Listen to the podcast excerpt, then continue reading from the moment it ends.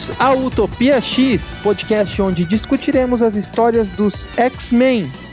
Então, partindo dessa nova fase que é o Alvorecer do X, queremos acompanhar nossos ouvintes na leitura dos títulos mutantes que virão após a recém-publicada minissérie dos X-Men, que são Dinastia X e Potências do X. E faremos isso sem deixar de rememorar dias de um passado esquecido, com episódios sobre diversas fases da cronologia mutante catalogando a longa e complicada linha de publicação X da Marvel, para que um dia, quem sabe, possamos servir como uma enciclopédia em áudio para os fãs de X-Men. Meu nome é Caio e eu queria morar em Cracoa. Meu nome é Caio e eu queria ter um uniforme dos X-Men.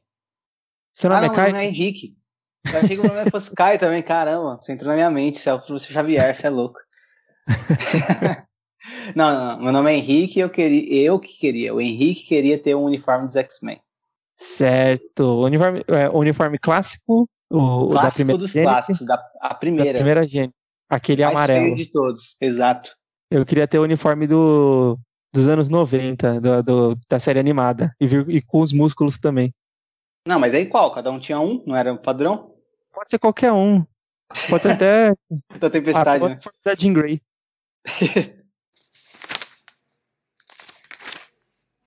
Hoje falaremos um pouco mais sobre a minissérie X-Men Dinastia X e Potências de X. No episódio passado, tentamos resumir a história para comentar os principais pontos e novos conceitos que aparecem nela. Então, hoje nós vamos falar diretamente sobre alguns conceitos e personagens que aparecem aí na história.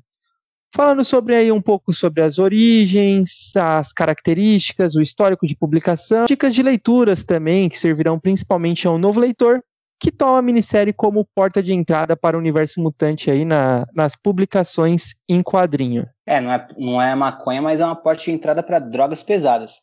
a gente vai falar então de Krakoa, Moira, Sentinela Ômega, Nimrod, Mística, Sina, Falange. Não, Falange não. Uh, Cifra, os cinco mutantes responsáveis pelo processo de ressurreição e outras coisas. A gente não vai falar de Falange? Não, eu esqueci de pôr no roteiro. ah, entendi. Falange é, é complicado, né? É, deixa quieto. então vai ser só Krakoa, Moira, Sentinela Ômega, o Nimrod, a Mística, Stina e o Cifra. E os cinco mutantes e os mutantes ômegas e outras nações e mutantes, outras tentativas. É, também. O que a gente vai falar e vamos indo. Fechou. Bom, vamos começar sobre Krakoa.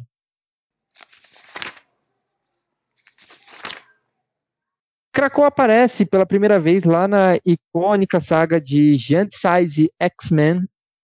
É, na história, a primeira gênese né, dos X-Men, ou os X-Men originais, que eram formados pelo Ciclope, a Jean Grey, o Anjo, o Homem de Gelo tinha o Fera nos X-Men originais, mas ele não estava participando dessa história. Nessa época ele tinha entrado para os Vingadores.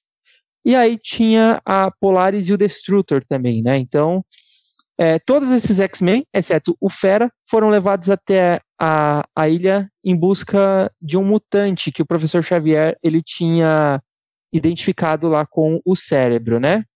Só que aí todos os mutantes eles foram capturados, exceto o Ciclope, o Ciclope ele consegue fugir e avisar ao professor Xavier de, de, que isso aconteceu, né? Mais tarde nós descobrimos que esses mutantes eles foram capturados por Krakoa porque ela absorvia os poderes dos mutantes e libertou o Ciclope para ele trazer mais mutantes. E aí nessa história que nasce a segunda gênese, né, do, dos X-Men. E aí o professor Xavier ele reúne vários mutantes da parte do mundo, coloca sobre a liderança do Ciclope e, e, eles ficaram conhecidos como os novos X-Men na, na época, né? Que é a, a, entrada do Wolverine, da Tempestade, do Noturno, do Colossus, do Banshee, Solaris e o Pássaro Trovejante. Agora não sei se eu, se eu esqueci alguém. E eles vão não. até a ilha para salvar a, a, equipe original. E é claro, o, os X-Men conseguem derrotar a ilha, né? Krakow aparece em outras histórias mas nenhuma de grande relevância, com exceção aí talvez de Gênesis Mortal, que resumindo seria uma história em que um, um grupo de X-Men foi reunido antes da, da, da segunda Gênese para tentar salvar os, os mutantes e todos eles foram dados como mortos, né? Mas isso a gente vê talvez em, um, em uma história, é, em um episódio que nós falaremos mais para frente aí sobre a segunda Gênese. Então, para além disso, vale mencionar também que Krakoa foi muito utilizada na, na série de que, que é um pouco mais recente, que saiu, acho que se eu não me engano, em 2010 ou 2000, 2009, 2010 por aí, que é Wolverine e os X-Men. Nessa, nessa fase aí, a Krakoa ela se tornou uma, um, um aluno que, que frequentava a mansão Xavier é, é um pouco confuso, na verdade ela não era a Mansão Xavier, era, desculpa, era o Instituto Jean Grey, né? O Wolverine reformou a mansão e chamou de Instituto Jean Grey. E é um pouco confuso o porquê que ela foi transformada numa criança, eu particularmente não entendo bem, e não gosto dessa parte do, dos Wolverines, e do Wolverine e os X-Men. É, a, além de ser transformado numa uma espécie de estudante de, do Instituto Jean Grey, um, Krakoa também fazia parte da mansão, né? Então o terreno da mansão era Krakoa, o terreno do Jean Grey era Krakoa. E ela fazia parte das defesas da mansão e tudo mais. Foi uma, foi, foi uma, é, seria uma ideia interessante? Seria. Uh, eu acho que não é, eu acho que não foi, porque eu tenho muito carinho por Krakoa, né? E, assim, pela importância que, esse, que essa personagem, esse conceito tem para toda a cronologia dos X-Men. E aí reduzir ela a uma coisa meio boba, uh, que fica ali na mansão, aprendendo junto com outros mutantes, que Wolverine X-Men era uma série meio que de comédia mesmo. Uh, então eu, eu, não gostei por conta disso, né? Eu acho que é, um, é uma coisa muito grande na cronologia dos X-Men para ser transformado numa coisa tão, tão bobinha assim. Uh, eu acho que não, não encaixou bem. Eu também não gosto de Wolverine X-Men, mas uh, eu não falaria que eu não, eu não, falaria que é ruim. Eu não, não falo que é ruim, eu só acho que não é para mim acho que você também não gosta, não deve ser para você também, mas acho que uh, algumas alguns leitores agradam alguns leitores, né? E é uma série humorada e se você for ver com outra perspectiva, talvez se eu tivesse ido ler com outra perspectiva, eu talvez até tivesse gostado. Uh, mas fora isso, como eu comecei a ler X-Men pela fase do, do Claremont, né, por, por Giant Size, na verdade com o uh, Len Wayne, uh, e dando sequência à fase do Claremont, sim, porque eu nasci em 1963 e uh, quando, quando era 75 eu tinha 12 anos e comecei a ler X-Men nessa exata época. Não, não é isso. eu não sou idoso, uh, mas eu comecei a ler os gibis do X-Men de uma fase atual, na época, né? Que era Complexo de Messias, lá nos anos 2000. E só que ao mesmo tempo que eu peguei essa, essa fase do Complexo de Messias, eu também peguei uma fase antiga. E aí eu parti de Giant Size, ao invés de começar de, da primeira gênese dos X-Men, eu comecei da segunda. E essa história, eu, desde o início já gostei bastante, né? O Giant Size. E eu gostei bastante também da, da coisa de Krakoa, né? Eu fui ler a história não sabia que, que existia essa ilha de Krakoa, eu fui sem spoilers. e acabei e, e, gostei bastante. E aí, uh, basicamente não foi bem desenvolvida depois dessa primeira história, né? Não foi tão recorrente assim, aparecia vez ou outra, mas nunca com grande importância. E agora o Hickman retoma assim, agora sim com uma grande importância, né? Os, transformando Krakoa numa, numa coisa uh, foda pra caralho, tipo, não só na questão da nação, né? Quando ele começar nas novas revistas a entrar na parte da origem de Krakoa, da sua história, uh, é tudo, para mim, uh, fantástico.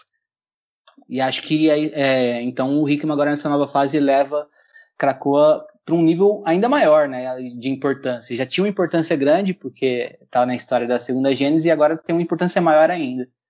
É, eu particularmente, eu comecei a ler X-Men numa fase é, da, da cronologia que foi um pouco depois que o Grant Morrison saiu. Na, na verdade, foi por um acaso e foi exatamente depois que o Grant Morrison saiu. E aí eu comecei a ler e pegar fases e, e, e pegar conceitos na internet sobre tudo aquilo que estava acontecendo. E eu comecei a me aprofundar muito através de, de blogs na internet. E eu lembro na época que eu via muitos blogs e, e aparecia aqueles posts seriam conheçam os vilões de X-Men, saiba quem são os maiores vilões de X-Men, e tava lá Krakoa, né? Então era algo muito místico. E aí depois eu fui pegar as histórias mais antigas para ler, né? Através fui procurar alguns scans na internet para pegar as histórias mais antigas e acompanhar a cronologia a, até as, a, os dias de hoje. Exceto os anos 90, que eu, que eu pulei também. Então eu lia o Giant Size X-Men, eu já conhecia a, o, o conceito de Krakoa e como um, um grande vilão, mas eu não, nunca me aprofundei muito sobre, o, sobre a ilha em si. E aí eu, eu voltei agora a acompanhar na, nessa fase nova do Hickman e tenho certeza que ele vai fazer um excelente trabalho aí com essa nova ilha, nação, lugar, personagem, o que quer que seja o, o conceito certo para se falar de Krakoa. É, é importante também para o leitor novo saber que ele não precisa se apegar muito à origem, uh, às outras origens de Krakoa, né? As origens que ficaram nas publicações passadas, porque vai ser tudo recontado, vai ser uma nova origem completamente. É como se Krakoa tivesse aparecido nas histórias dos X-Men, uh, tivesse uh, uma história e era isso que a gente sabia até então, e agora a gente sabe coisas para além disso que a gente sabia. Ele vai desenvolver um passado muito mais antigo de Krakoa. E isso vai ser bem importante na primeira grande saga dos X-Men, uh, dessa nova fase, que é a Ten of Swords. Seria os Dez de Espadas. Uh, que a gente vai falar mais sobre no episódio que a gente for comunicar o que está por vir. Então vamos para o próximo tópico agora. Ah, é, dicas de leitura, né, Caio? Isso, ia falar aí a questão que se você quiser conhecer mais, né, acho que o, o melhor HQ, como nós mencionamos, é Giant Size X-Men, que no Brasil você encontra na edição da Salvat X-Men Segunda Gênese. Inclusive, Isso. se você está se você tá nos ouvindo e quiser nos dar a coleção completa da Marvel da Salvat, fica à vontade. E se você também tiver interesse por essa fase que a gente citou que, que a gente não gosta, de Wolverine dos X-Men, do Instituto Jean Grey, Krakoa aparecendo como um jovem estudante mutante, uh, tá também na, a Salvat também publicou Wolverine dos X-Men. Não sei se publicou completa, mas a Salvat publicou, fora a Salvat, tem na Panini no, no mix do Wolverine, mas aí é, dificilmente você acha todas as revistas que uh, já, já publicou Wolverine X-Men aqui no Brasil. É, saía na, nas revistas Wolverine mesmo, mas são muitas e é bem difícil de achar. Não lembro essa parte, é ruim.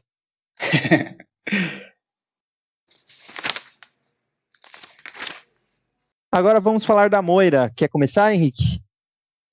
Ok. Então a Moira McTaggart foi criada por Chris Claremont e o Dave Cockrum em Uncanny X-Men 96, bem no comecinho da fase do Chris Claremont.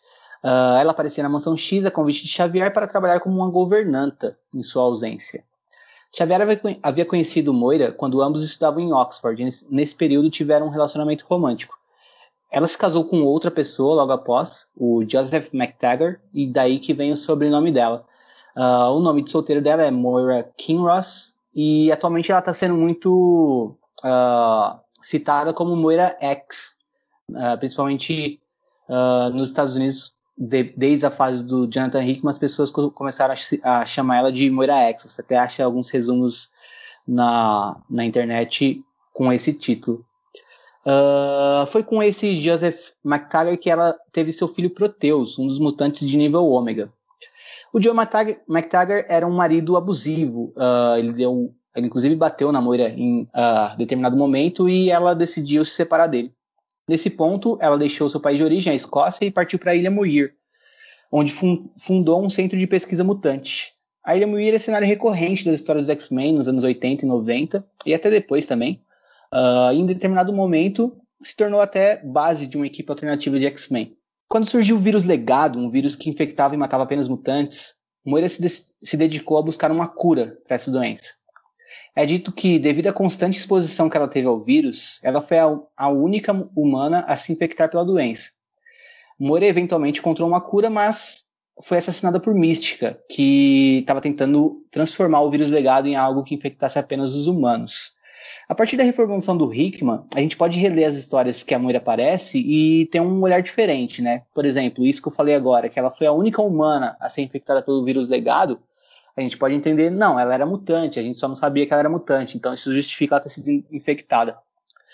Uh, ou seja, considera considerando que ela sempre foi uma mutante, apenas não sabíamos que, uh, que ela não era e achávamos que ela era humana. Não muda nada, basicamente, nas histórias. É só a gente pensar que a gente achava que ela era uma coisa e ela era outra.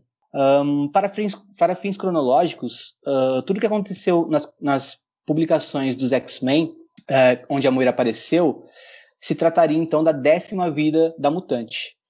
E é, isso pode ser mudado, né? O Hickman pode, em algum ponto dessa nova fase, uh, decidir alguma outra coisa, mas o conhecimento geral, ou o que os fãs estão levando em conta atualmente, é de que tudo que a gente leu de X-Men acontece na décima vida de Moira. E aí, Caio, Moira, você gosta dela? Bastante, na verdade. Principalmente nas primeiras revistas. É, ela era uma personagem bem durona tal.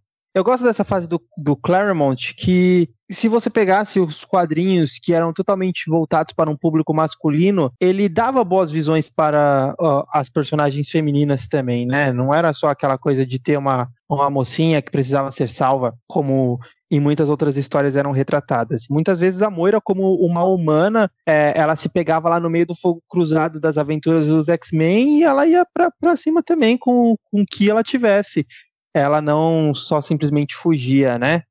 Então eu gosto bastante da, da personagem Moira em, uh, da Moira em si. E eu queria muito, na verdade, sentar com o Chris Claremont, que ficou aí à, à frente de 20 anos, praticamente, né? Quase 20 anos nas histórias dos X-Men.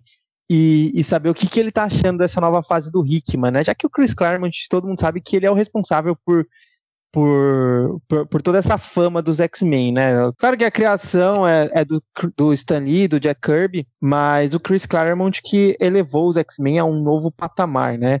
E talvez seria legal você pegar aqui qual que seria a opinião dele sobre tudo isso que está acontecendo com os personagens que ele criou. Ah, sim, é, seria mesmo, mas uh, é que também Chris Claremont meio que perdeu a relevância depois. Uh, mancado falar, falar assim, mas não perdeu a relevância, né? Mas manchou um pouquinho uh, a segunda fase que ele pega dos X-Men, que é bem ruim, né? Nos anos 2000, uh, ah, e ele já não era o mesmo autor. Então. Foi aí que uh... eu comecei a ler X-Men. então, foi nessa fase... fase. Você gostava quando você lia? Eu gostava, eu não conhecia as, o que tinha de diferente, eu gostava bastante até. É que na verdade tinham é, duas equipes, agora eu não lembro quem que é, na verdade, três equipes, né? Tinha o, o Josh Whedon, que é o diretor de Vingadores, ele estava escrevendo Surpreendentes X-Men. Tinha a equipe da Tempestade, que era a do Chris Claremont, que era em Wakani X-Men. E tinha também a, a revista X-Men, e agora eu não me recordo quem que era o escritor, que era a equipe do Destructor, que era a pior equipe, era muito ruim. Tudo isso foi antes de Complexo de Messias, né? Tudo isso foi antes de Complexo de Messias e durante a saga de Dinastia M. Mas eu é, gosto, então... o, o que eu gostava do, do Claremont dessa época é que ele dava muita relevância para Rachel Summers, Rachel Gray, agora não, e, o, e a Psylocke. É, que nem você estava falando, por exemplo, de personagens femininas fortes, né? Os X-Men, acho que é o título que mais trouxe mutantes, é, mutantes não, é o título que mais trouxe uh, leitores diversificados, que mais era, que era mais convidativo para leitores diversificados, né? até mesmo mulheres que queriam ler é, quadrinhos de herói, às vezes vinham em outros títulos uma coisa muito mais voltada para o público masculino, encontravam no X-Men uma coisa melhor de se ler, né? Mais convidativa, que também representava elas, porque tinha muitos personagens femininos fortes. Tempestade, a, a Vampira, dá para falar até a Jean Grey em certo nível, mas até, a, até as personagens femininas uh, mais jovens, né, como a Kitty Pride, tinham muito destaque, tinham personalidades muito, muito bem definidas, então ele trabalhava bastante não só os personagens masculinos, né? E isso Aqui... trouxe uma tônica.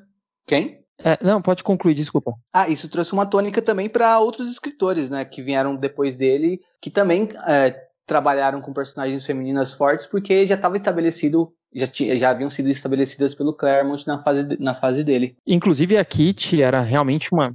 Em diversas histórias ela era protagonista, né? E a Tempestade em si, ela diversas vezes foi citada pelos grandes vilões que eles enfrentavam como a personagem mais forte dos X-Men, né? Isso e na década líder, de... né? E, esse, ela se tornou líder depois que o Ciclope saiu. E assim, a Tempestade é uma mulher negra, então é uma coisa que era totalmente quebra de paradigma daquela época. E eu gosto muito daquela, da, daquela fase da Tempestade, pela personalidade dela e por todo o poder que ela tinha. O Doutor Destino reconheceu como a personagem mais forte dos X-Men. o Magneto é, lutou com, com ela de, com, com toda a, a, força que ele tinha e ela segurando o Magneto. Então, assim, é, eu, eu gosto muito da Tempestade, inclusive o nome da minha gata é Aurora.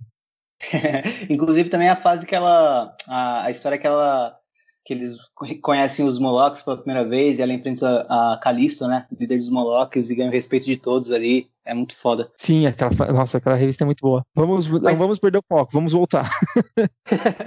não, mas ainda um pouquinho sobre o Claremont. É, é interessante porque eu acho que o Claremont não necessariamente era um escritor brilhante, uh, no sentido narrativo, porque muita gente que tentar ler as fases do Claremont hoje pode achar datado. E eu já yeah. ouvi pessoas e é, né? Então, é muito texto, às vezes o texto quebra demais a história, às vezes ele descreve num, num quadro exatamente o que a gente está vendo na imagem, ou seja, não precisaria sim. daquilo ali. E, então, e o é... diálogo também fala a mesma coisa. É... sim, sim, tem, tem, tem cenas do, da serviço do Claremont que é o cúmulo da redundância, né? É, o quadro do narrador falando uma coisa, o diálogo falando a mesma coisa e a imagem e falando a, a mesma coisa. Sim. Mas o, mas o, ainda assim ele tem muito mérito no sentido de que ele, é, conce... ele criava conceitos interessantes, ele criava personagens interessantes e ele criou muita coisa para o universo dos X-Men. É como você disse, né? Acho, acho que dá para considerar o Chris Claremont o grande pai dos X-Men, por mais que ele tenha sido, eles tenham sido criados uh, pelo Stan Lee, pelo Jack Kirby e trabalhados por outros autores antes dele. O Len Wayne também uh, revolucionou com a segunda Gênese, mas o Chris Claremont é provavelmente o, o ícone, assim, né? Quando, quando a gente pensa em um, em um autor dos X-Men. E eu me atrevo a dizer que o Hickman vai escrever uma fase mais importante que a dele, hein? Tô sendo. É, é blasfêmia é isso? Mas eu acho que é possível. É, eu, eu já eu fico com, com o pé no chão.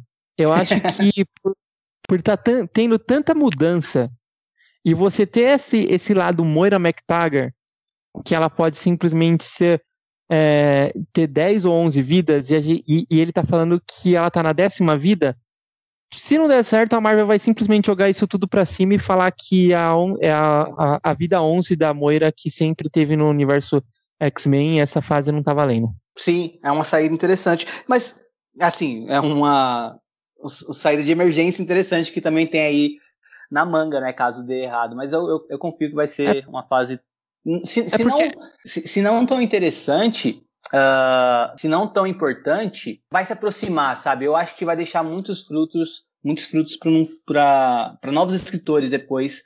Já está deixando para escritores atuais, né, que estão trabalhando na linha mutante, mas eu acho que também vai ser uma coisa que vai deixar um bom caminho para novos escritores na sequência, que foi basicamente o que o Chris Claremont fez, né? Criou toda uma mitologia mutante para outros escritores trabalharem em cima nas décadas seguintes. Sim, é, eu concordo até pelo, pelo, pela grandiosidade das histórias e como, e como ela está sendo bem escrita. Então, eu acho que dificilmente a Marvel vai jogar isso para cima, claro. Mas se daqui dois anos ela perder público e, e acontecer alguma coisa que passar a ter críticas, ela joga para cima. E é fácil mudar isso. Mas eu acredito também, eu estou bem esperançoso de que essa fase vai durar muito tempo igual a você. Cara, uma fase parecida, assim, no sentido de ser revolucionária, que não deu certo e a Marvel jogou, jogou fora, foi a do próprio Grant Morrison, né? Os novos X-Men dele.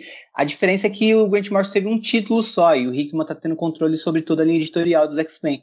Mas o Morrison também uh, teve a oportunidade de transformar os X-Men em algo novo, só que não teve respaldo suficiente do editorial da Marvel na época e acabou que, por mais que a fase dele seja muito lembrada e muito comentada, uh, acabou sendo abandonada, né? A cronologia seguiu por outro caminho depois que ele saiu.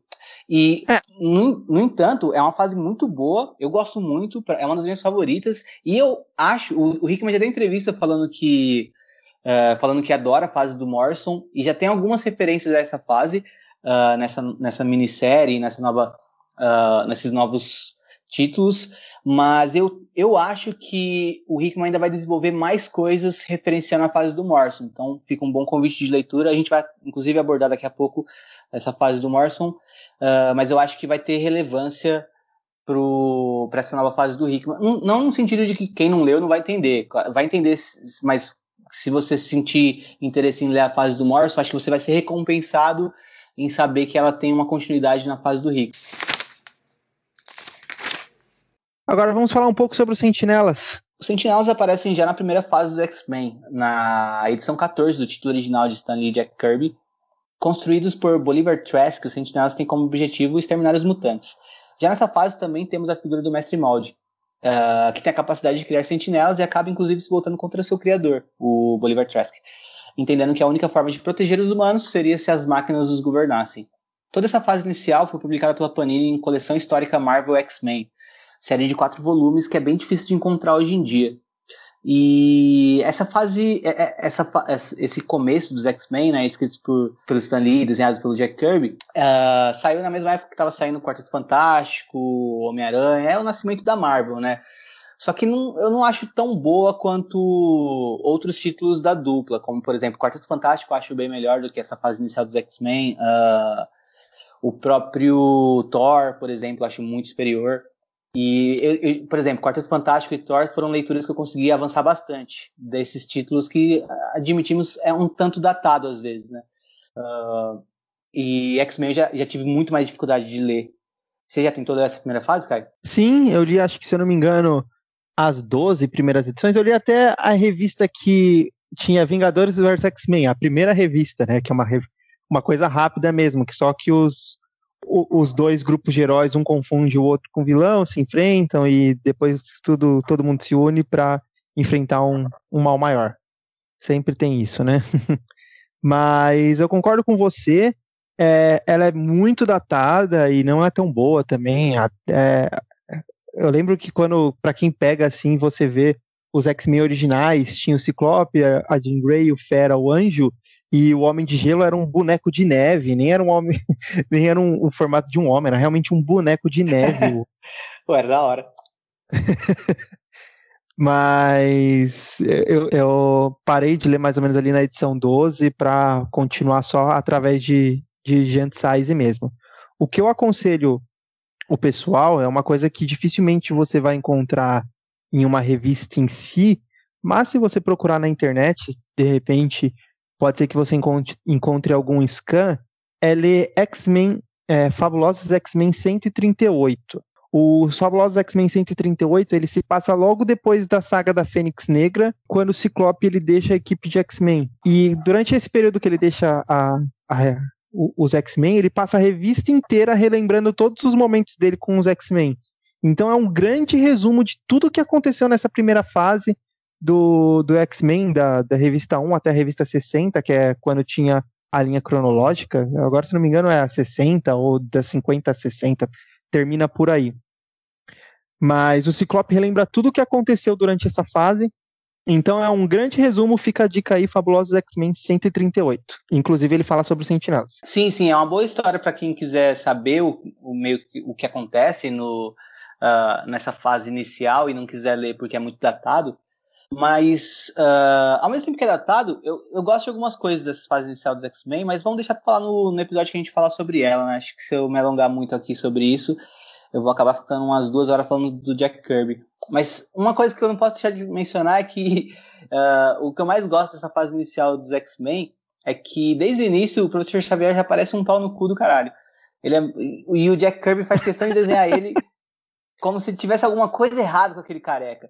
Tipo, você vê nos desenhos dele, pela feição dele, que esse cara não é legal. Que esse Xavier, tipo, tem, tem alguma coisa errada ali, sabe? Isso eu acho legal. Tanto que na primeira edição ele já fala: ah, tem uma jovem atraente chegando aí, hein, galera. Tipo, mano, é a Jean Grey, ela tem 16 anos, seu velho louco. o, o, cara tem 50 anos. Sim, eu acho que. Mas, mas, mas enfim, é, deixa pra falar sobre os X-Men do Stan Lee e do Jack Kirby uh, em outro episódio. Vamos seguir em frente. Bom, os Sentinelas eles continuam aparecendo também na, na fase do Chris Claremont, né? Mas acho que o grande destaque deles nessa fase é na história Dias de um Futuro Esquecido, que começa na edição 141 do Uncanny X-Men e vai até a 142. E aí nós acompanhamos um pouco mais do mundo que seria dominado ali pelo, pelos, pelas máquinas, né, pelos sentinelas, e o que, que teria acontecido com os poucos mutantes que tinham sobrado na, na época, e essa foi a primeira revista que apareceu sobre o futuro do, dos X-Men em um futuro pós-apocalíptico, né, dominado pelo, pelas máquinas, assim como nós vemos agora na, nessa fase do Hickman. Claro que é um outro futuro, não é, o, não é o mesmo, mas os conceitos são bem parecidos. Dia de um Futuro Esquecido é uma das histórias mais célebres dos X-Men, né? A gente tem, inclusive, um filme baseado nela. Uh, saiu no Brasil pela Abril, eu, inclusive tem essa edição, quem quiser comprar, me manda um e-mail, que eu tô vendendo ela. E eu também tenho uma edição canadense. Quem... Quer comprar, mano?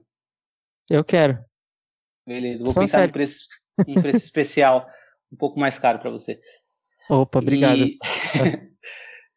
é, eu, é porque também tem a edição cana... uma edição canadense que eu encontrei numa sebo em Osasco uma vez, mano, uma edição canadense de Dias do Futuro Esquecido. Uh, eu pesquisei, né, para ver se a Panini já tinha publicado e eu não, não encontrei, nem na, nem na Panini nem na Salvat.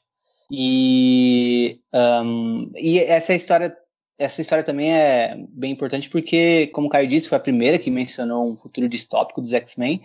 E isso virou, uh, virou uma coisa que todo autor faria, né? Todo autor que pegaria o título dos X-Men acabaria criando uma história em um futuro distópico. E tem muito de viagem no tempo nos X-Men e vem tudo a partir dessa história. Dessa linha temporal, em Uncanny X-Men 191, surge Nimrod, que é aquele sentinela super avançado que a gente viu em potências de X, né? Praticamente indestrutível. É, ainda em relação aos sentinelas, nós também temos o sentinela ômega, né? A sentinela ômega. Karina Chapandar é um ser humano com implantes cibernéticos. Esses implantes a fariam, a, a fariam se tornar, eventualmente, a sentinela ômega, com poderes e a diretriz de uma sentinela. Uh, ela caçaria mutantes. É, ou seja, com esses implantes cibernéticos, em algum momento a, a, a diretriz uh, dela seria a mesma de uma sentinela. Em alguns momentos ela atendeu essas diretrizes e em outros não, ela ajudou os X-Men. E atualmente a gente tem ela como um dos vilões nessa nova fase, como a gente viu na minissérie. Eu acho que assim, talvez a gente até comentou no episódio passado, agora eu não me recordo se a gente comentou ou não, mas enfim, o, dentro da, da ordem do, dos sentinelas, né, nós temos os sentinelas, que são robôs gigantes feitos pelo Bolivar Trask e depois refeitos por várias outras pessoas, mas são robôs que eles foram criados para caçar mutantes, né? Seria uma linha de defesa da humanidade para caçar os mutantes. É, além dos, sentinelas, nós temos um molde mestre, que seria um robô com uma inteligência artificial que ele era usado para fabricar outros sentinelas. E aí nós temos o Nimrod, que seria o sentinela máximo que ele veio do futuro, já várias, para várias histórias para o presente. E o, e, o, e o Nimrod ele é praticamente indestrutível, né? Eu não lembro nenhuma história dos X-Men que eles conseguiram derrotar o, o, o Nimrod em si.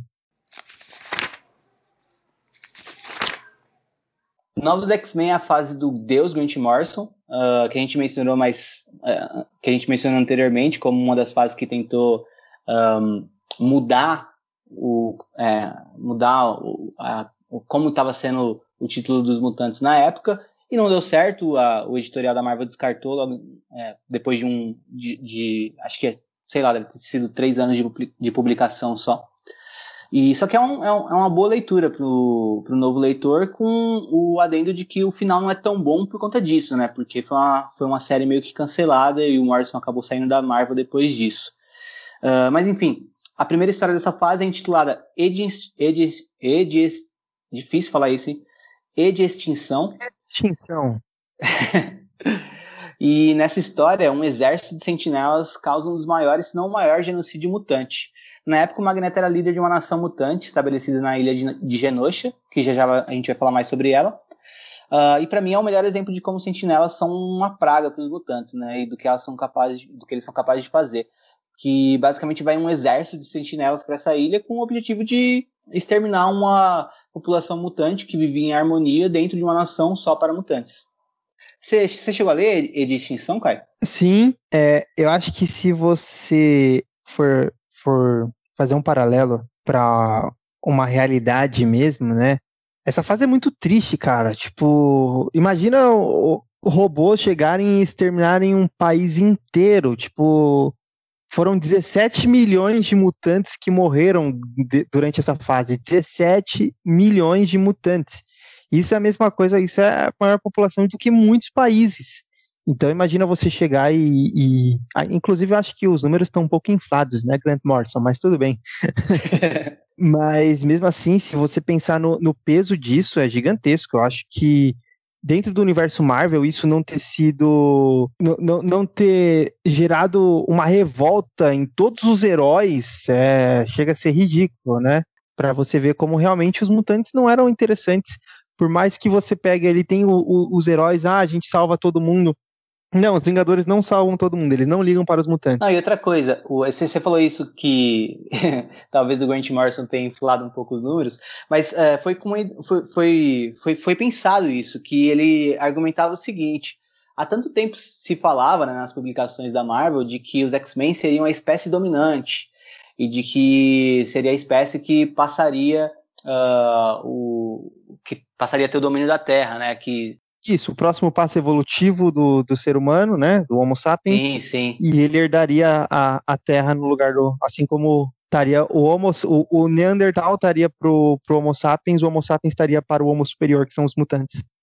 Isso, isso. E, e aí, partindo desse conceito, ele pensou: ah, ok, então eu vou criar algumas coisas que uh, justifiquem isso existir, né? Que ele criou, por exemplo, a questão de existir uma cultura mutante, existir moda para mutantes, existir uma droga que humanos tomam para ter poderes mutantes, por sentirem uh, meio que inveja de mutantes terem poderes e eles não.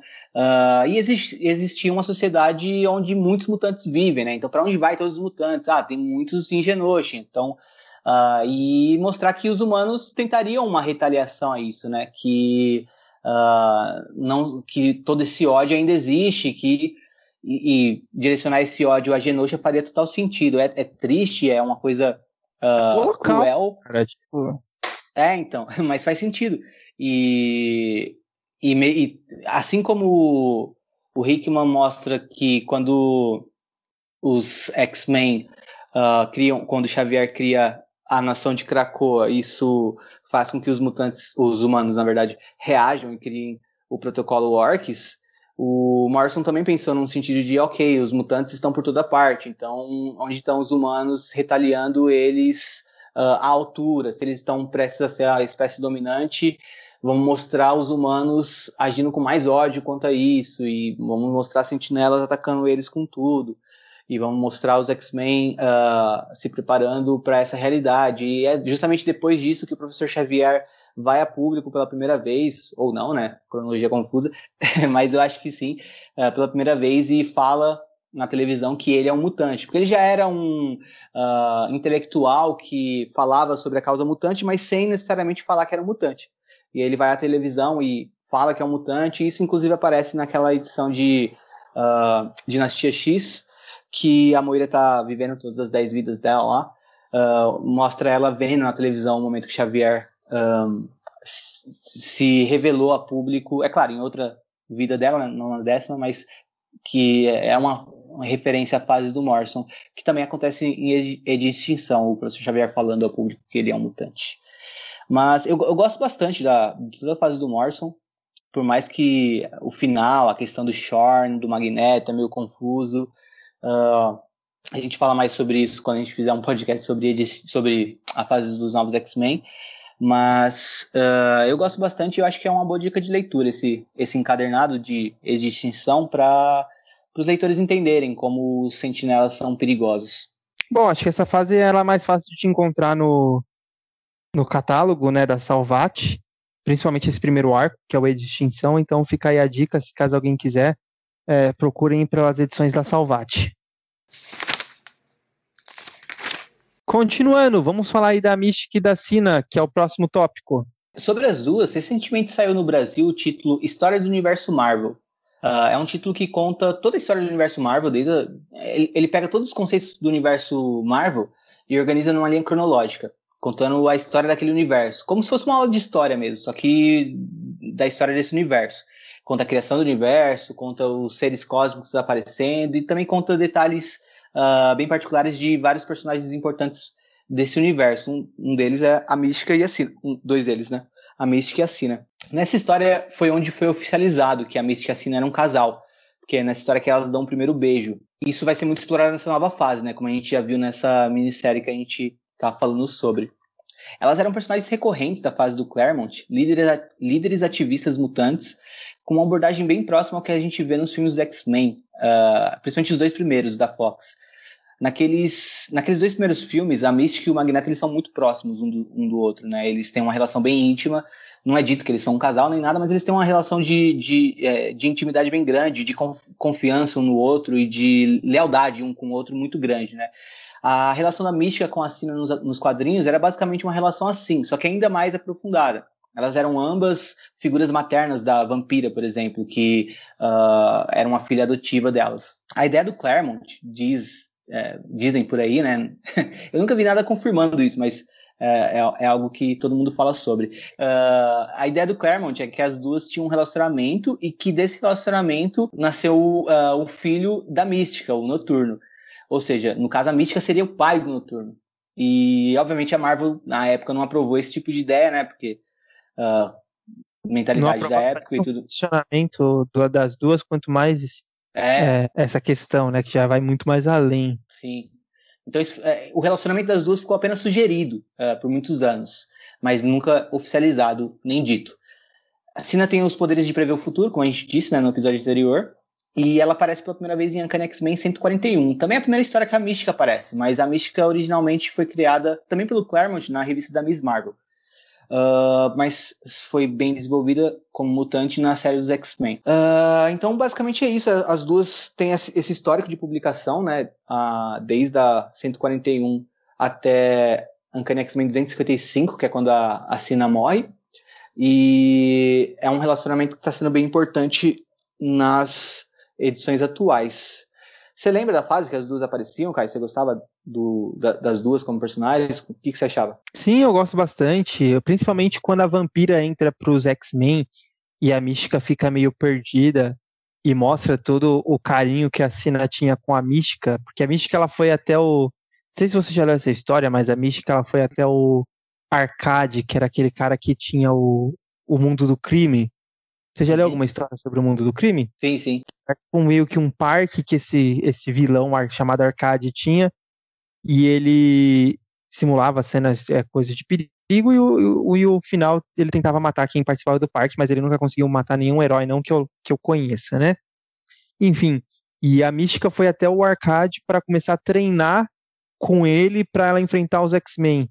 E ela sempre acabava perdendo de alguma forma, ou por causa da vampira, ou por causa do noturno, mesmo com, a, com as réplicas deles no, no mundo do, do crime, né?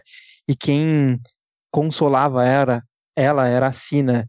E é bem legal ver essa, essa parte das duas, de que já dava meio que a entender realmente que as duas eram amantes e não só amigas, né? E eu gosto muito da personagem mística. Eu gosto porque você nunca sabe o que, que ela tá pensando, você nunca sabe de que lado ela tá. Ela é, é ela é aquela vilã que, ela, que, que você não pode confiar em nenhum momento dela como, nela como aliada. E eu gosto, eu gosto de ler as histórias que ela participa porque eu sempre penso que em algum momento vai ter uma reviravolta. E quando eu espero que vai ter a reviravolta, ela não acontece. Quando eu não estou esperando, ela acontece. Então isso, ela sempre me surpreende nesse sentido, independente de quem seja o, o, o autor que está escrevendo a história. Eu nunca peguei uma história com a mística que eu não, não tenha gostado. Minto. Lembrei agora de uma que tem uma história que ela se transforma numa adolescente para seduzir o Gambit porque ela não gostava do relacionamento do Gambit com a vampira. Eu ia perguntar justamente dessa. Eu ia falar, você gostou até dessa? Mas o. Uh, eu gostava muito mais da mística quando, quando tinha essa figura da Sina. E também eu gosto muito da Mística quando ela aparece nessa relação com a vampira, porque justamente por, por ela ser meio que imprevisível e também, uh, por mais que ela defenda a causa mutante, ela também defende muito a si própria, os próprios interesses dela, faz muito mais sentido quando esses interesses não são tão egoístas e ela ganha uma profundidade muito maior quando uh, os interesses dela também são não só para o bem próprio dela, mas como das pessoas que estão próximas a ela, próximas a ela, como a Sina, a vampira. E conforme a, a saiu das publicações e a vampira se distanciasse da, da mística, eu, eu, eu tinha um ranço da, é, pela, pela mística, eu achava a mística meio chata. Mas é um personagem fantástico que, eu, que, que fica ainda mais uh, interessante quando aparece realmente que ela tem um porquê ser filha da puta. Tipo, que não é só porque ela é uma cuzona, que não é só porque ela é, é egoísta, que mostra que ela tá sendo. Uh, tá agindo errado, ou sei lá, depende de muita perspectiva também, porque ela se importa com quem tá próximo a ela. E porque o mundo trata mal ela e quem tá próximo a ela. E eu acho que vai ser bem interessante toda essa construção de, de, de uma história em cima dela com a, com a Sina novamente, né? E essa dúvida se a Sina vai voltar ou não, se vão ressuscitar a Moira ou não, que, se vão ressuscitar a Sina ou não, né? Que é o que a mística quer do Xavier e do Magneto. Uh, tô bem curioso para saber o que vai acontecer. Eu chuto que o Magneto e o Xavier vão acabar cagando, vão ressuscitar a Sina e ela vai saber de tudo. E vai dar merda. É, exato. Agora falando sobre um mutante aí que apareceu relativamente pouco, mas com bastante relevância nessa, nessa, nessa minissérie, nas primeiras edições aí, que é o, o Cifra, né? O Douglas Hansen. Isso, ele tem poderes de tradução, né? Um hiperlinguista, como se ele fosse um super Google Tradutor, só que competente de verdade. Eu acho que não existe, não existe uma forma de você resumir melhor o poder dele, sendo que ele é um Google Tradutor. Ambulante, né? Ele aparece bastante na revista dos Novos Mutantes, uh, e em episódios que a gente falar mais sobre essa revista, a gente vai mais a fundo também na história dele. Mas basicamente uma coisa bem interessante de se ressaltar é que o Cifra tem uma relação de amizade muito forte com outro personagem recorrente dos Novos Mutantes, que é o Warlock. Uh, não confundir com Adam Warlock, que é um personagem mais voltado para as histórias dos Vingadores. O Warlock é uma forma de vida tecno-orgânica, alienígena, né? Capaz de sobreviver até mesmo no vácuo do espaço, com capacidade de transformar seu corpo em várias formas diferentes. Uh, o, que faz do, o que faz do Warlock um mutante, no entanto, não é isso. É e sim que, diferente de todos os seres de sua raça, ele consegue exibir compaixão. Sim, ele não é bem um, um mutante no ponto de vista científico da Marvel para os humanos, né? Que os humanos é, aqui na Terra que tem o gene X, eles são o, o que chama-se de homo superior, ou popularmente mutantes, né? Mas para a raça dele, ele também é um mutante porque ele exibe a, a, compaixão, né? Sim, sim. E acho que por fim também vale falar que o Cifra é um bom exemplo de X-Men que não necessariamente ajuda em batalhas, né? Ele não é um lutador, digamos assim. Ele inclusive se sente mal por isso às vezes. Uh, e quando está junto do Warlock, ele, do Warlock, ele consegue ser mais combativo em cenas de ação e tudo mais. Porque o Warlock se junta a ele, às vezes assume uh, forma de escudo, de armas e tudo mais. Às vezes converte energia para atacar algum adversário. Uh, mesmo assim, ele é bem importante para os X-Men, e isso também é legal porque não só de membros que dão soco na cara dos outros ou que cortam tudo com suas garras se faz uma equipe, né? Também é importante outro tipo de abordagem para outro tipo de uh, contexto, e o Cifra vai se mostrar bem importante nessa nova fase com, com, essa, com essa habilidade dele de se comunicar com, com o Krakoa. Uh, eu não sei muito do histórico de publicação recente dos Novos Mutantes no Brasil, uh, no sentido de eh, republicações ou de encadernados que compilem fase dos Novos Mutantes, mas nessa nova fase vai ter um título dos Novos Mutantes, provavelmente vai sair no mix único da Panini, em parte escrito pelo próprio Hickman, mas o Cifre e o Warlock não vão aparecer nesse título dos, dos Novos Mutantes, vão aparecer no, mais no título dos X-Men e acho que na, também na X-Force, se eu me lembro bem e vão ser importantes também no evento, no primeiro grande evento que eu já citei aqui, o Ten of Swords. Bom, vamos falar agora sobre os protocolos de ressurreição. Aqui a gente pegou uma parte de um texto que achamos que resumiu bem essa questão, então os créditos vão para o site Universo X-Men, numa matéria que o título é Conheça os Cinco e os Protocolos de Ressurreição de Krakoa. Ovos. Anteriormente conhecido como bolas douradas, se sabia apenas que ele produzia esferas orgânicas douradas. Então descobriram que, na verdade, ao invés de produzir bolas douradas, como se sugeria, seu nome, né? Ele, na verdade, produzia ovos dourados inférteis e na quantidade que quisesse. Após isso, Fábio decidiu mudar seu nome para Ovos. É, esse é um personagem, o Bola Douradas, ele é um personagem que apareceu na fase posterior a Vingadores vs X-Men, com esse poder inútil, que era sair várias bolas douradas do corpo dele, que era meio que um alívio cômico. É, mas realmente ele era tipo um alívio cômico. Ele era uma piada ambulante, sabe? Uh, ele apareceu, ele fez parte da equipe revolucionária do Ciclope e é, era um personagem meio que completamente, na verdade, inútil que o Bendis criou e que o Rickman deu um propósito para ele. Acho que isso foi meio que até uh, um jeito de se gabar, tipo, olha esse personagem lixo que você cria, ó, vou dar um sentido para ele. E aí ele deu. E agora a gente descobre que o poder dele de bolas douradas, na verdade, é um, um poder de produzir esferas orgânicas douradas. Seguindo, a gente tem uh, o segundo dos cinco, Proteus. Sendo filho de Moira X, ou Moira McTaggart, Kevin é um mutante ômega capaz de alterar a realidade em nível psionico. É, o Proteus ele apareceu um pouco depois da saga da Fênix, né? Então, só para você demonstrar o quanto que ele é poderoso, a Jean Grey, com o poder da Fênix, não conseguia lutar contra ele. Ele é ele derrotou ali os X-Men muito facilmente e acabou só sendo morto porque ele não conseguia manter muito a, a, a forma dele. Ele, ele dependia de, de um corpo, que ele é meio que um, um, um vampiro que ele tem que estar tá trocando de corpo o tempo inteiro, né? Pelo menos era assim que ele foi abordado na, na primeira história que ele apareceu, também criação do, do Chris Claremont.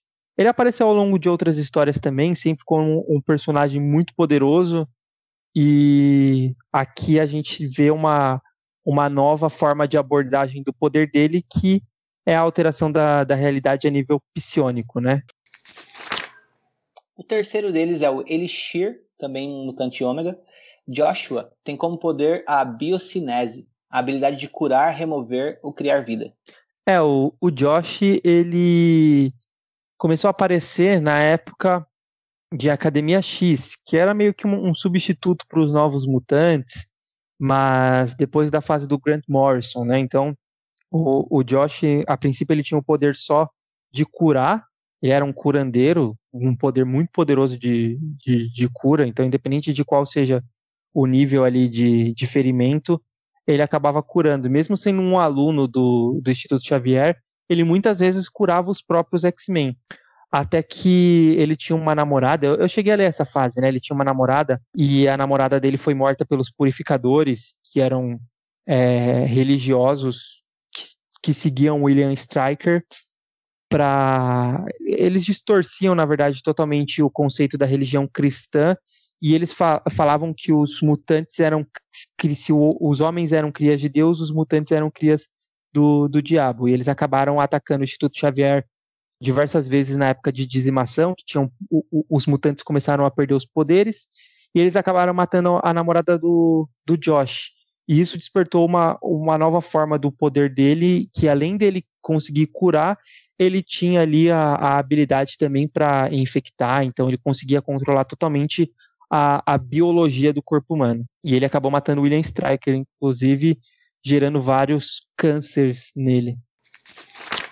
Tempos. Eva Bell, a mutante com habilidade de manipulação temporal, podendo avançar ou regredir o tempo. Outra mutante que surge na fase do Bendis, uh, essa já com um poder bem interessante, né? Manipulação do tempo. Uh, tanto ela quanto Bolas Douradas aparecem, vocês podem encontrar no primeiro encadernado da fase do Bendis, em Uncanny X-Men, que acho que saiu no Brasil pela Panini no título X-Men Revolução. Tem um ciclope boladão na capa. E ela, diferente do, Bola, do Bolas Douradas, ela já tinha um poder bem interessante. E, na, e, e, eu gosto bastante da história que ela aparece pela primeira vez, porque os X-Men do Ciclope enfrentam o, a equipe do Capitão América de Vingadores. E justamente com a habilidade dela, eles conseguem vencer os Vingadores. E o Ciclope ainda dá um belo discurso em rede nacional. Vale a pena. Por mais que a fase do Bendis eu não recomende, eu não, eu não goste, uh, esse, prime esse primeiro arco, principalmente, acho que é o meu favorito, acho que é o, o ponto alto, assim, quando aparece a Eva Bell, quando aparece Bolas Douradas, quando o Ciclope começa a reunir uma nova equipe de mutantes para sua equipe de X-Men meio que renegados, né, que eram tratados como terroristas. É uma fase bem interessante em seu início, mas que não tem muito rumo na sequência. E por fim, a gente tem a Hope, ou como traduzida uh, pela Panini, esperança, literalmente, né? A Messias Mutante tem a habilidade de absorver o poder de qualquer mutante ao seu redor e também de aprimorar os, esses poderes ao seu nível máximo, com, contanto que esteja na proximidade desses mutantes. Ah, a Hope é uma da, das personagens mais interessantes que apareceram no universo X-Men nos últimos 20 anos, pelo menos na minha opinião, né?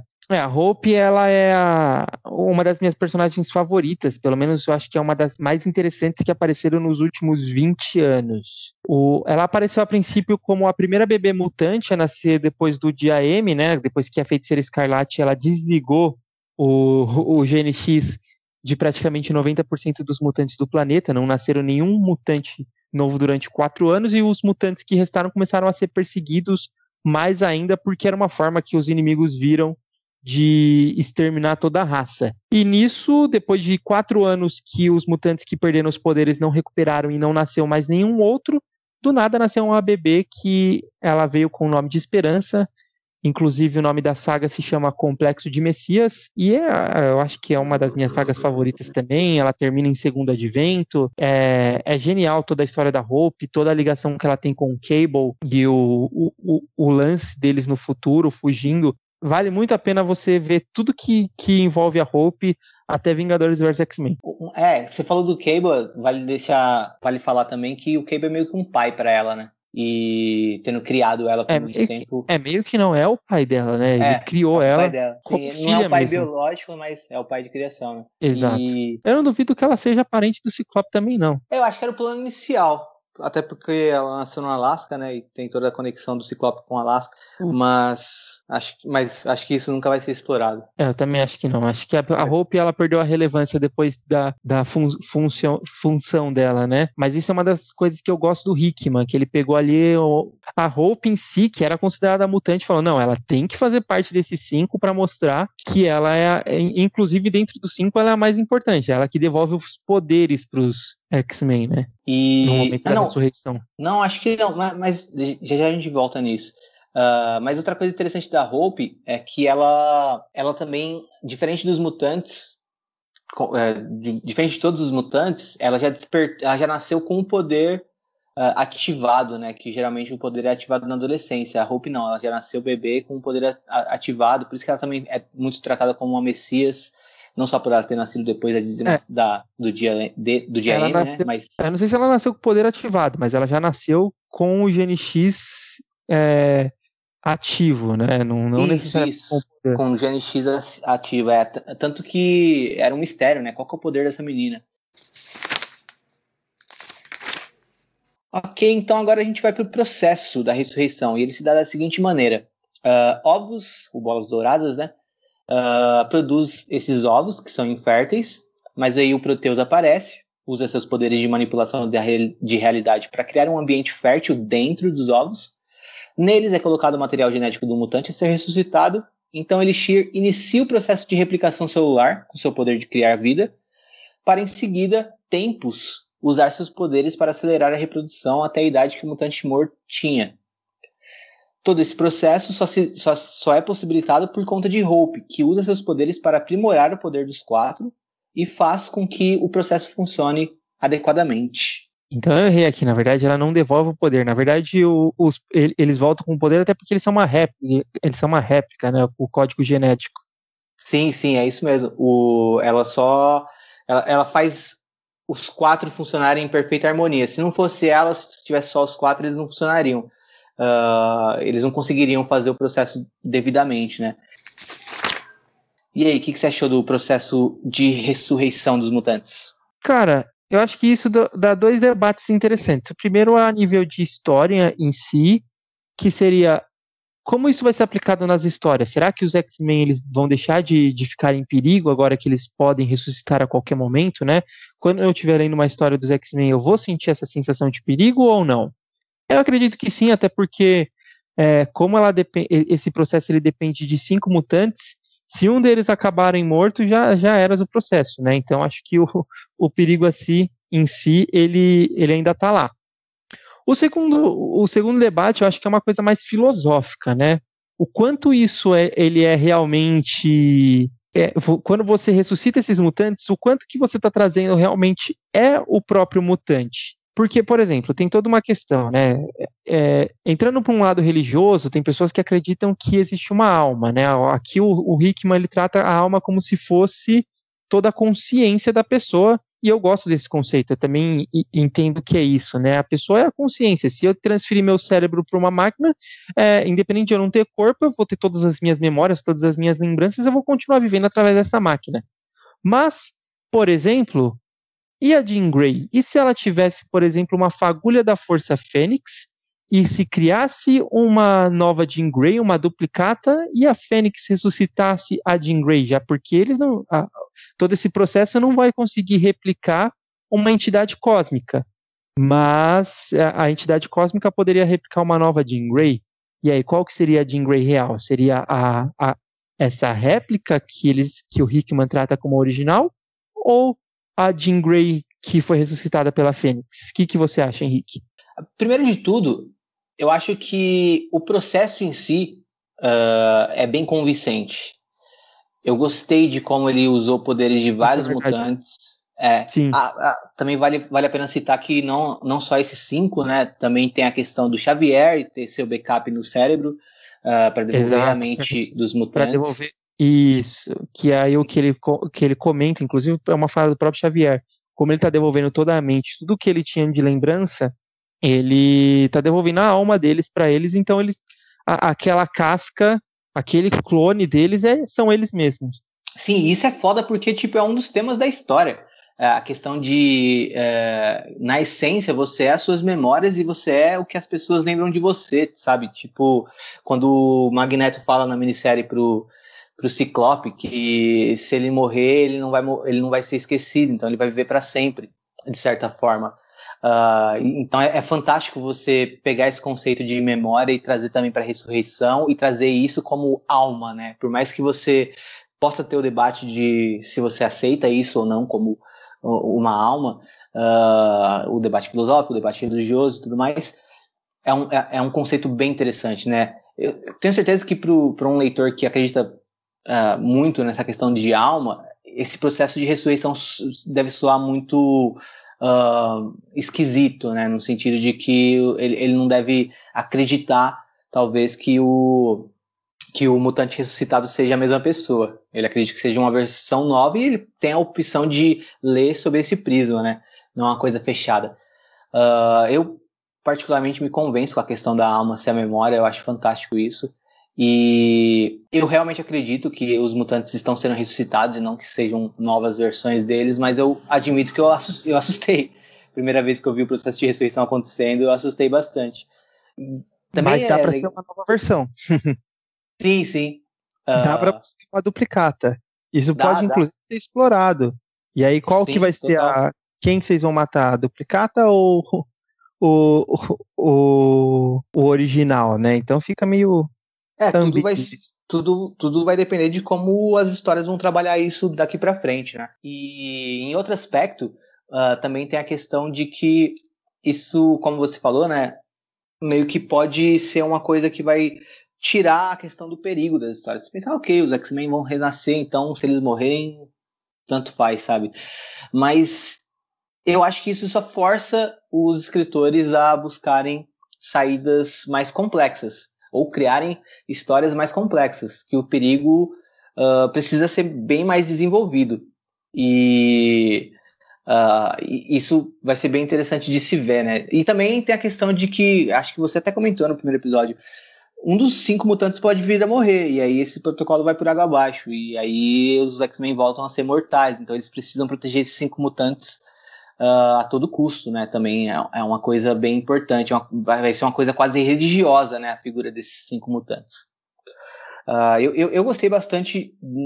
A princípio, eu admito, eu me assustei. Mas depois, pensando melhor, eu gostei bastante, porque isso também serve como um comentário uh, sobre como a morte aparece nos quadrinhos, né? E como a gente já se acostumou com muitos personagens morrendo e voltando, e morrendo e voltando, e morrendo e voltando, a própria Jean Grey é um bom exemplo disso, né? Foi a, é uma das mais notáveis que morreu e voltou, e as pessoas não gostaram quando ela voltou, a época foi esquisito, o jeito que trouxeram ela de volta, e agora a gente tem um jeito convincente de trazer personagens de é, volta. Eu já li história em quadrinho que, que, que, eu já li uma história do Quarteto Fantástico que o Coisa tinha morrido e o Reed Richards foi buscar ele no céu, assim, tipo, é realmente ele vai pro paraíso, vai buscar o Coisa no paraíso e eles voltam tranquilões do paraíso. Então é, acho então. que você transformar isso numa coisa científica e convincente é muito mais legal, né? Sim, e muito tipo, já tinha essa questão de que todo leitor do X-Men tá acostumado com os X-Men morrendo o tempo todo e ressuscitando o tempo todo e na maioria das vezes de uma forma não convincente. Então aí você traz isso, o Hickman traz isso como um conceito da história de que a ressurreição existe dentro da história, é uma possibilidade real. Uh, não, não, não, tem como eu não gostar disso. Eu acho muito foda e eu acho que pode nascer muitas boas histórias a partir desse conceito.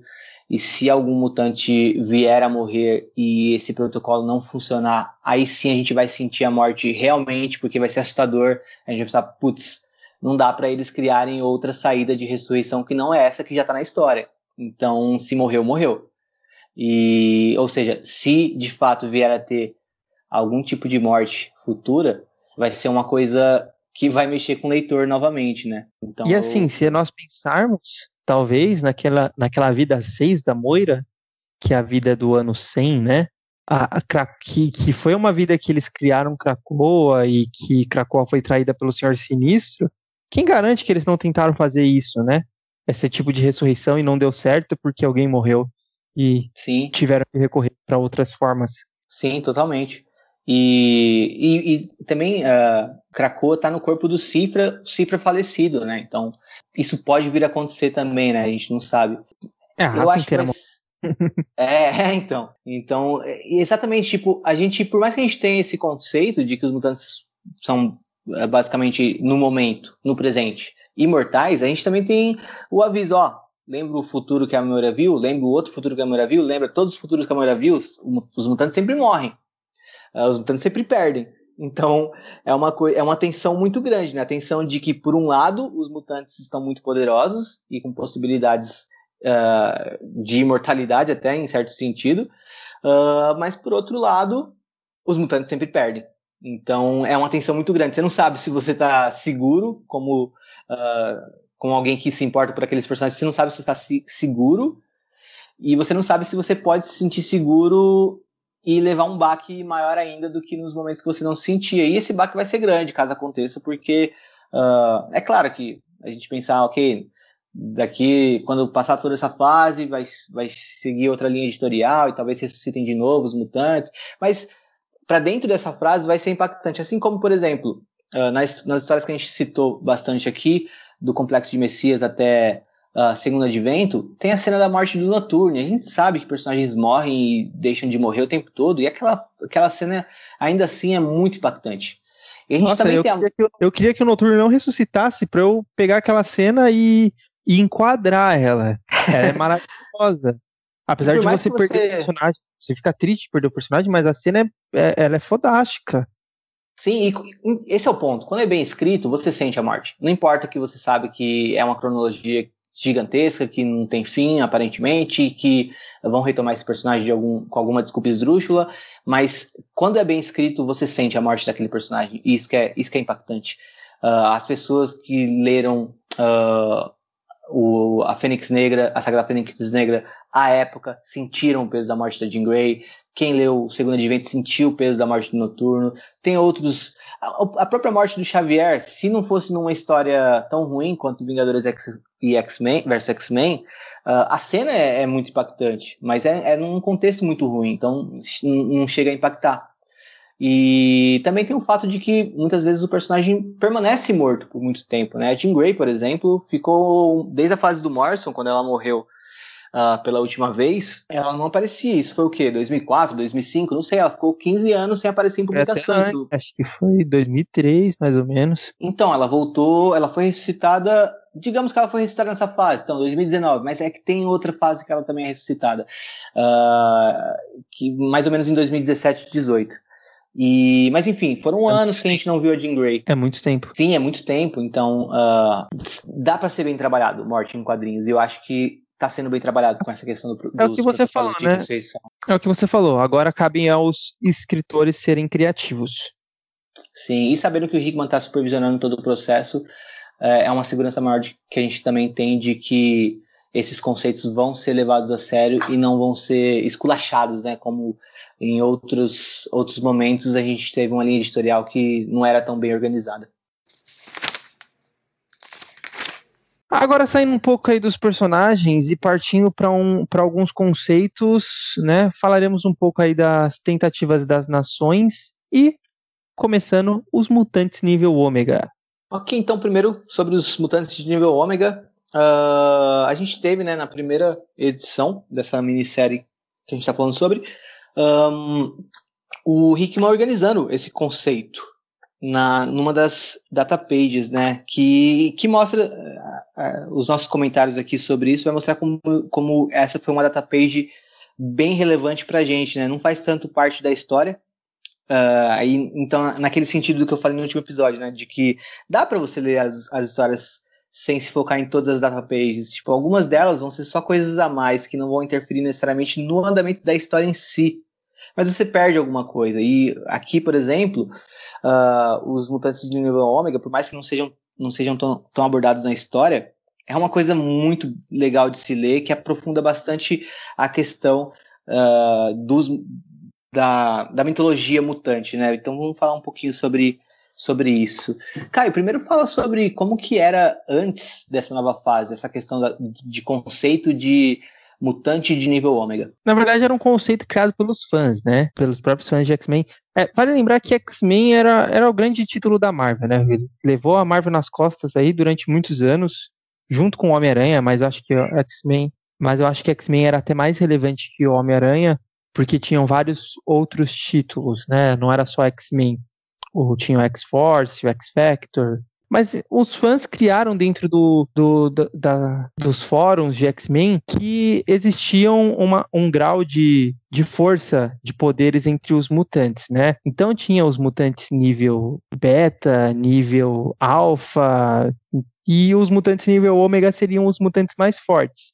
Mas quem que eram esses mutantes nível ômega? Eram os que na cabeça dos fãs tinham é, eram muito poderosos, mas nunca foi explicado o, o, o conceito disso. Então a, a, agora o, o Hickman pegou e, e organizou isso, né? E co, o que, como que ficou aí explicado na revista, Henrique? É, eu vou ler mais, mais ou menos por cima aqui, uh, seguindo a tradução da Panini.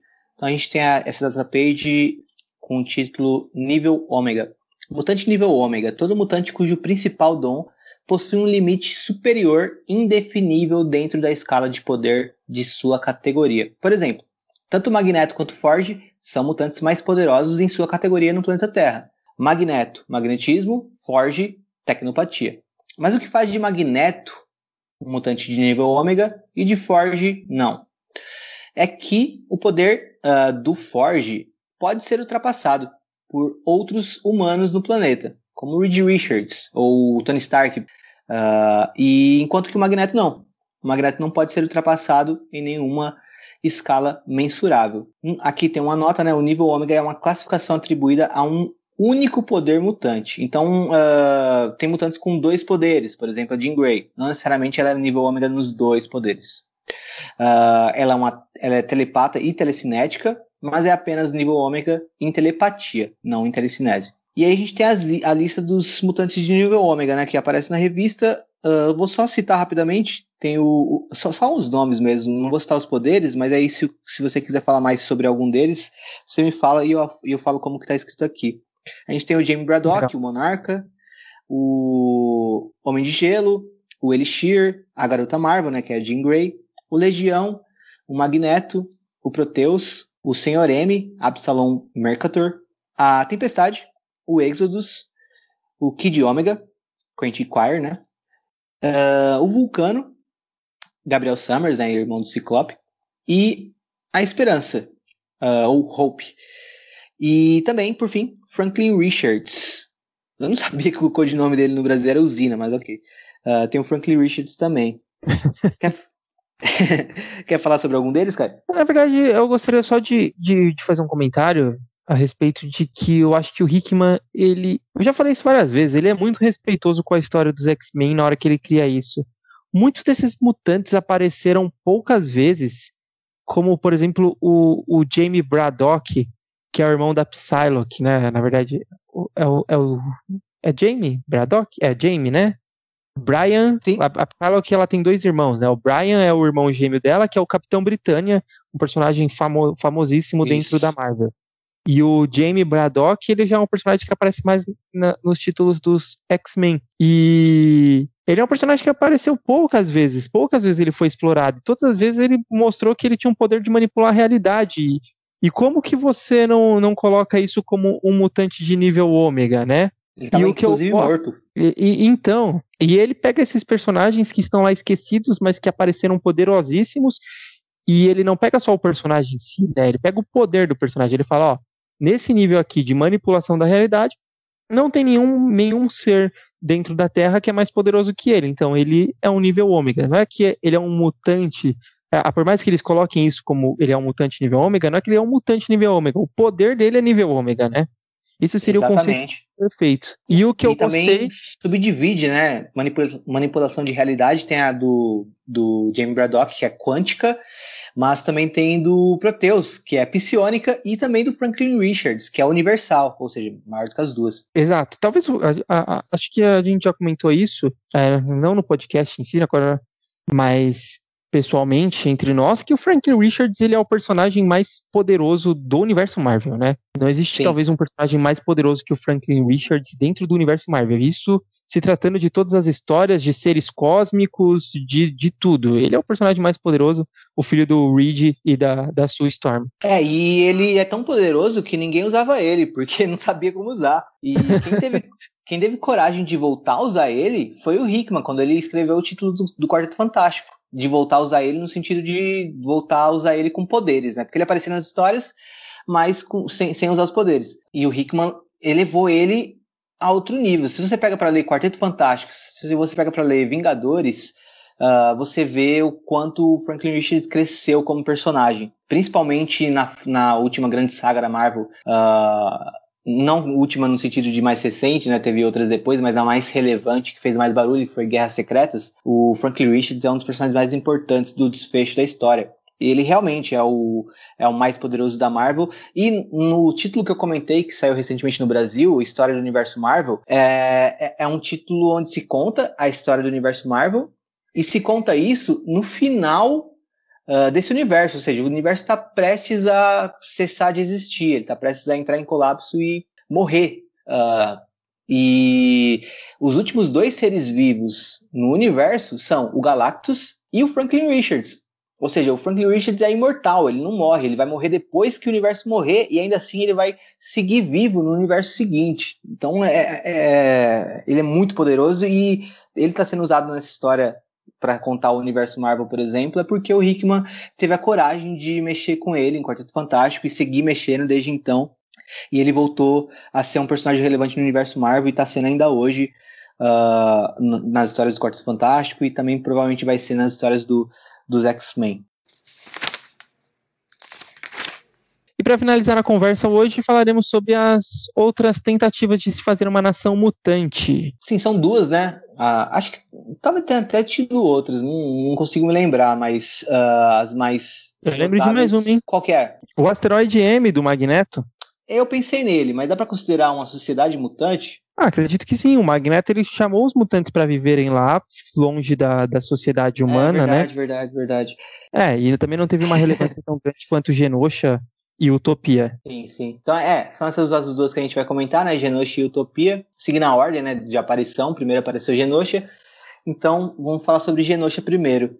Originalmente, Genosha era uma ilha onde mutantes eram escravizados. Essa história pode ser vista adaptada para televisão na série animada dos anos 90 Uh, inclusive é um dos primeiros episódios. E nos quadrinhos você pode ir atrás do título Programa de Extermínio, que saiu pela Panini recentemente, mas é, não tão recentemente assim, uh, mas não está mais em catálogo. Porém, você pode encontrar no Mercado Livre e em outros sites do tipo pessoas vendendo por milhões de reais. Uh, mas, exageros à parte, depois que os mutantes da ilha são libertados uh, dos humanos que os escravizavam, a ilha passou a ser uma nação mutante governada para mutantes. Anos depois, a ONU cedeu a nação ao Magneto, que havia exigido um lugar para os mutantes viverem em paz. Uh, e aí o Magneto passa a ser o líder dessa nação de Genosha, uma ilha onde vivem mutantes, uh, só mutantes, somente mutantes, em harmonia, e é uma ilha, uma nação que prospera. Até que, na já mencionada nos X-Men, e no já mencionado Extermínio, vemos esse exército de sentinelas massacrando todos os mutantes que vivem naquela ilha. E mais recentemente aí nós tivemos Utopia, né? Houve um momento em que os Vingadores, né, dentro das histórias do universo Marvel, eles eram caçados pelo governo dos Estados Unidos, que tinham o, o, Norman Osborn e os seus Vingadores Sombrios no comando da, da segurança nacional. É, bom lembrar também, né, dar nome aos bois, que Norman Osborn é o Duende Verde.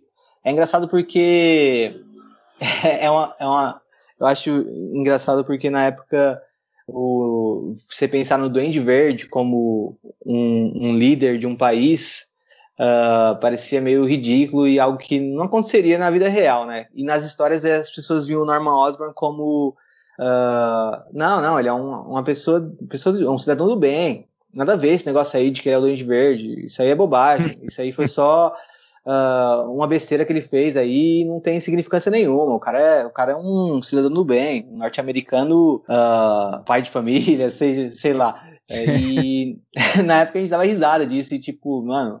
Jamais viajando, né? imaginaríamos né? que isso talvez teria paralelo em alguns países por aí, né? Que não vamos é, citar. Então. a gente jamais pensa. É, nem precisa citar nomes, todo mundo já deve ter entendido. Uh, mas segue aí sobre os Vingadores Sombrios. É, os Vingadores Sombrios, na verdade, eles vieram para substituir os Vingadores que estavam sendo caçados, né, sumidos. E os pouco, os poucos heróis que tinham ainda alguma relevância ali que eles não tinham conseguido substituir eram os X-Men. E isso estava claro que precisava se, se entrar numa rota de colisão entre as duas equipes, né? Os Vingadores Sombrios do Norman Osborn e os X-Men. Vale lembrar que os X-Men eles tinham acabado de, de perder a Mansão Xavier na, na batalha final de Complexo de Messias e eles tinham se mudado para São Francisco. Porém, os, o, quando os Vingadores Sombrios foram atrás dos X-Men sobre a, o, a tutela de estar tá dentro da, da segurança nacional, o Ciclope ele levantou o asteroide M, que a gente comentou que tinha que era uma antiga base do Magneto, que ele já usou também para tentar fazer uma nação mutante. Era um, um, um asteroide que ele estava na costa de São Francisco, caído no mar. Ele levantou esse asteroide e ele fundou a ilha como uma nação mutante chamada Utopia, que abrigaram todos os mutantes. E aí eles conseguiram sair da jurisdição norte-americana. E lá os X-Men ficariam a, a, a salvos até Vingadores versus X-Men. A gente gosta tanto dessa fase aí que talvez o nome do nosso episódio, do, nosso podcast se chame Utopia X, não, não, não é por, por coincidência, coincidência, né? sim, sim. Ah, e eu também, para além de gostar da fase que eles estão em Utopia, é, assim, eu gosto e desgosto. Uh, nem tudo é bem escrito e tudo mais, mas eu gosto do conceito e eu gosto principalmente da história que o Ciclope enfrenta os Vingadores Sombrios e uh, funda a ilha e também principalmente também na sequência quando o Magneto vai até a ilha e fala para o Ciclope você conseguiu o que eu e o Xavier não conseguimos. Você conseguiu unificar a raça mutante e tá fazendo ela sobreviver mesmo uh, com essa perspectiva de extinção à nossa frente. Então uh, é um momento bem legal também por conta disso e é o momento que o Ciclope é o grande líder mutante, né? Para quem é fã do Ciclope, é uma fase muito boa. É, nem todas as histórias são boas mesmo, mas isso é normal, porque estava é, dentro da cronologia, né? Quando a gente segue a, as histórias cronologicamente, vão ter sempre algumas histórias que não vão ser tão relevantes e precisam ser preenchidas ali nos títulos mensais, mas tudo bem, no conceito geral, isso eu acho Utopia muito legal. E eu acho que ele eleva o personagem Ciclope ao ponto máximo, né? Como um, um não só o líder dos X-Men, um líder mutante, o líder que toma toda a responsabilidade para si. É, é, um líder que ele sofre, mas ele não mostra que ele sofre em campo, porque ele precisa estar tá aparentando que ele está sempre ali como o, o cara durão, o cara que está acima das emoções, por mais que no, no fundo, né? Na hora que ele entra lá pro, pro quarto dele, ele tá sofrendo pra caramba. E isso também é bem legal, mostrando todo o relacionamento que ele tem com a Emma Frost. E nesse, nessa fase, quando o Ciclope ele começa a se relacionar com a, com a Emma Frost, no começo, todo mundo sempre pensava que a Emma Frost, a qualquer momento, ela iria trair o Ciclope e atrair os X-Men, não trair no conceito de, de, relacionamento, né, mas trair no sentido de voltar a ser vilã, e, e no sentido de relacionamento também. e, e, é, e é legal que mostra que não, a Emma Frost ela amava o Ciclope de verdade, ela apoiava ele ali, ela estava ali por ele, com ele, e, e, se ele não, não pudesse, ela assumiria o papel dele. Então é, é bem legal mostra... do, de, disso de Utopia. E mostra a Emma Frost também como uh, não como uma vilã, né, mas como uma, uma pessoa que uma mutante que toma que se importa com a causa mutante e que vive por ela. Uh, ela muitas pessoas olham para Emma Frost como algo parecido com uma mística, né? Mas não, a Emma Frost é sobretudo uma professora também, uma pessoa que quer uh, fazer com que seus pupilos e, no caso, sua espécie prospere. Então, uh, tendo em vista essas duas tentativas anteriores, né, Genosha e Utopia, a gente tem Krakoa agora não como algo totalmente novo. E aí você pensa, ah, ok, grande coisa, os X-Men têm uma nação, de novo. Já aconteceu antes e não deu certo, enfim. Mas uh, aconteceu antes, sim, Genosha, e aconteceu Utopia, e falhou. Só que agora está acontecendo em Krakoa e é algo bem maior do que Genosha e Utopia. É algo bem mais aprofundado, é algo bem mais trabalhado, não é uma fuga corrida, não é uma tentativa de uh, permanecer num lugar de opressão, como foi Genosha. Não, é uma coisa pensada, é uma coisa planejada, é um plano a longo, a longo prazo, é uma coisa com reconhecimento na ONU, uh, é um, eles são reconhecidos como nação, eles têm uma moeda de troca, enfim, é uma coisa muito mais bem trabalhada e muito maior, né? Então, isso que é legal também dessa nova fase do Hickman, que não, é, não se trata apenas de uh, conceitos reciclados ou repetidos, e sim de conceitos novos e também de melhoramento aprofundamento de conceitos já trabalhados em histórias anteriores, né? E Krakoa como nação é muito isso, né? Um melhoramento de uma ideia de é, de que os, os, mutantes precisam de lugar para eles, já que o mundo é inóspito. E, enfim, eu acho que é uma coisa que foi elevada. Você concorda, Caio? Sim, concordo. Eu acho que, por mais que as outras duas, do ponto de vista de, da, da história em si, escrita, por mais que Utopia e Genosha ela tinha uma coisa política por trás, eu acho que Krakow ali é muito, mas muito mais político.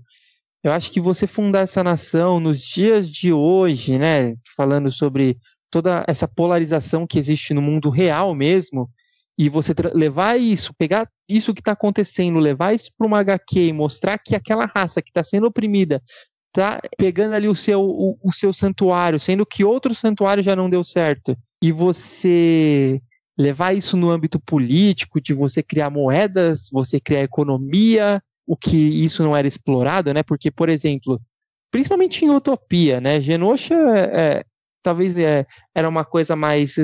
Os escritores nem chegaram a pensar nisso, porque é, naquela época as HQs não precisavam pensar nisso. Utopia já foi de uma coisa que eles tinham que fugir do lado político dos Estados Unidos mas, e, e fundar a sua nação, mas qual era a economia de Utopia? Como que todas aquelas pessoas viviam? Eles tiravam dinheiro de de não sei da onde, né? Porque vivia sendo atacado, vivia sendo destruído, e como que eles reconstruíram aquilo? Como que eles mantinham todos os mutantes que viviam em Utopia? E agora em Krakoa, não. Agora em Krakoa mostra que é, você tem uma economia, você tem uma politicagem, você tem um conselho que criam suas leis. É, não existe um, um, líder em si, né? O, o, apesar de o Magneto e o Xavier exercerem esse papel, mas eles não são bem o, o, os líderes, os líderes da, da, da, nação são aqueles 14 membros do conselho, 14, agora não me recordo são 14 ou 12, mas é isso, é o que eu acho que tem mais de diferente. É, e também a questão de que, enquanto Genosha uh, era uma coisa muito parecida com Lativer, né, ou seja, um vilão, digamos assim, que tem sua nação e vai, vai parecer à vista dos heróis como uma coisa negativa, Uh, e enquanto Utopia era mais uma base de operações do que uma nação em si, né? Era um lugar onde eles se recolhiam e uh, se protegiam. Krakoa é tudo isso e muito mais. Uh, também é um lugar que pode ser problemático à vista de outros heróis, né? Que uh, causa preocupação, como a gente viu o Quarteto Fantástico reagindo com preocupação na história. Também é uma base de operação, mas também é um país, também é uma casa é, é muito mais, né? É muita coisa. E eu acho que vai perdurar por muito mais tempo do que perdurou a Genocídio de Magneto ou a Utopia do Ciclope. Eu acho que vai ficar uns bons anos de publicação com isso. E talvez eu acho que até uh, continue depois que o Hickman sair uh, dos X-Men, até seja uma coisa permanente até para um futuro bem longínquo, né? Assim como a Mansão X uh, durou bastante durou décadas e décadas, acho que talvez Krakoa também permaneça como lar dos mutantes por muito tempo. Amém, os X-Men merecem.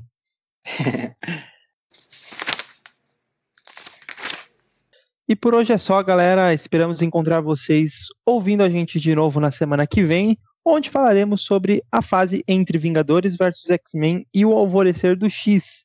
Qualquer dúvida, sugestão ou xingamentos, mande e-mail para utopiaxmen.gmail.com X-Men tudo junto e sem o traço, que nós vamos responder vocês nos próximos episódios.